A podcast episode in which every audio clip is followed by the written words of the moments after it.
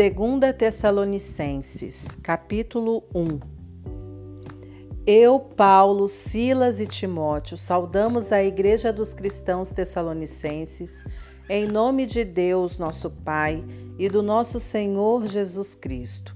Que Deus conceda a vocês tudo de que precisam e façam de vocês tudo o que devem ser. Vocês precisam saber, amigos, que dar graças a Deus o tempo todo por vocês não é apenas um prazer, é uma obrigação. Temos de fazer isso. Sua fé está crescendo de maneira surpreendente. O amor de uns para com os outros cresce de modo maravilhoso. Por isso, é nossa obrigação dar graças. Estamos orgulhosos de vocês. Vocês são firmes na fé, a despeito de todas as tribulações que tiveram de enfrentar. Temos falado de vocês a todos os que encontramos nas igrejas. Toda essa tribulação é um sinal claro de que Deus decidiu prepará-los para o reino. Vocês estão sofrendo agora, mas a justiça está a caminho. Quando o Senhor Jesus aparecer no céu, cercado de fogo e seus anjos poderosos, ele vai virar o jogo e acertar as contas com os que têm feito vocês sofrer. Sua vida, sua vinda será a mudança que estamos esperando. Os que se recusam a conhecer Deus e a obedecer a mensagem vão pagar por tudo que fizeram exílio eterno da presença do Senhor e de seu poder magnífico é a sentença deles. Mas naquele mesmo dia, quando vier, ele será exaltado por seus seguidores e celebrado por todos os que creem. E tudo porque vocês creram no que foi dito a vocês. Sabemos que este dia extraordinário está chegando, por isso oramos por vocês o tempo todo, para que nosso Deus os prepare de acordo com o plano que ele tem para vocês e, com poder, leve a efeito seus bons pensamentos e atos de fé, de modo que deem bons resultados. Se com a vida honrarem o nome de Jesus, ele irá honrar vocês. A graça está no meio de tudo isto. É Deus e o Senhor Jesus Cristo se doando livremente.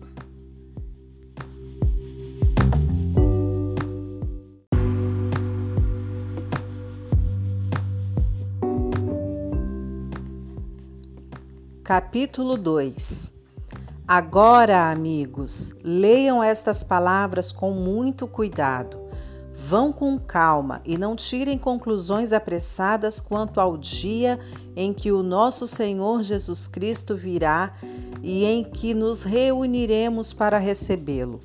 Não permita que ninguém os confunda ou os deixe eufóricos com alguma notícia extraordinária, supostamente da minha parte, de que o dia da vinda do Senhor já chegou.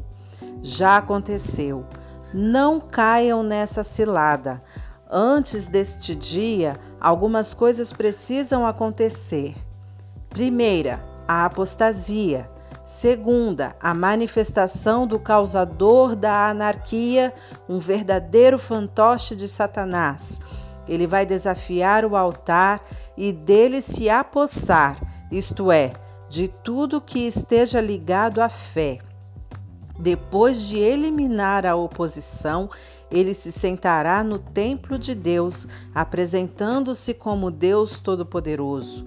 Lembram-se de que já falei tudo isso em detalhes quando estava com vocês? Vocês devem estar lembrados também de que eu disse que o causador da anarquia será retido até o momento determinado para a sua manifestação. Isso não quer dizer que o espírito de anarquia já não esteja atuando. Está sim, só que de maneira secreta, muito sutil. Mas virá o tempo em que ele terá liberdade de ação e se apresentará. Mas não se preocupem, o Senhor Jesus estará com vocês e o destruirá. O Senhor aparecerá e pronto, é o fim do causador da anarquia. A vinda dele é obra de Satanás. Seu poder, sinais e milagres não passam de truques malignos que operam a favor dos que odeiam a verdade que poderia salvá-los. E uma vez que são tão obcecados pelo mal, Deus lhes entregará ao mal. Terão o que desejam. Como se recusam a confiar na verdade, serão banidos para o mundo da mentira que eles escolheram. Enquanto isso, nós aqui levantamos as mãos e agradecemos a Deus por vocês, nossos bons amigos, tão amados por Deus. Deus os escolheu desde o primeiro, desde o princípio. Pense nisto. Vocês estão incluídos no plano original de salvação de Deus pelo vínculo da fé na verdade viva.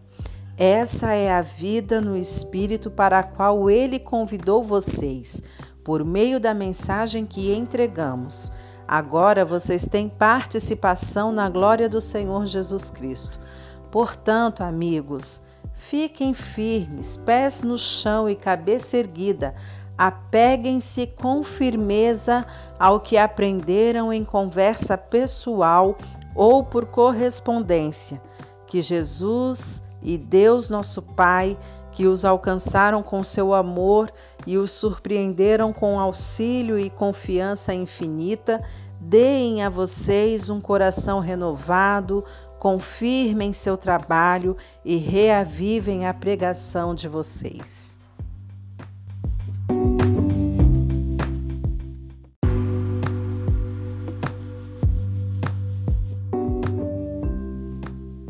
Capítulo 3 mais uma coisa: orem por nós, para que a palavra do Senhor seja espalhada por toda parte e tenha boa recepção, assim como teve entre vocês.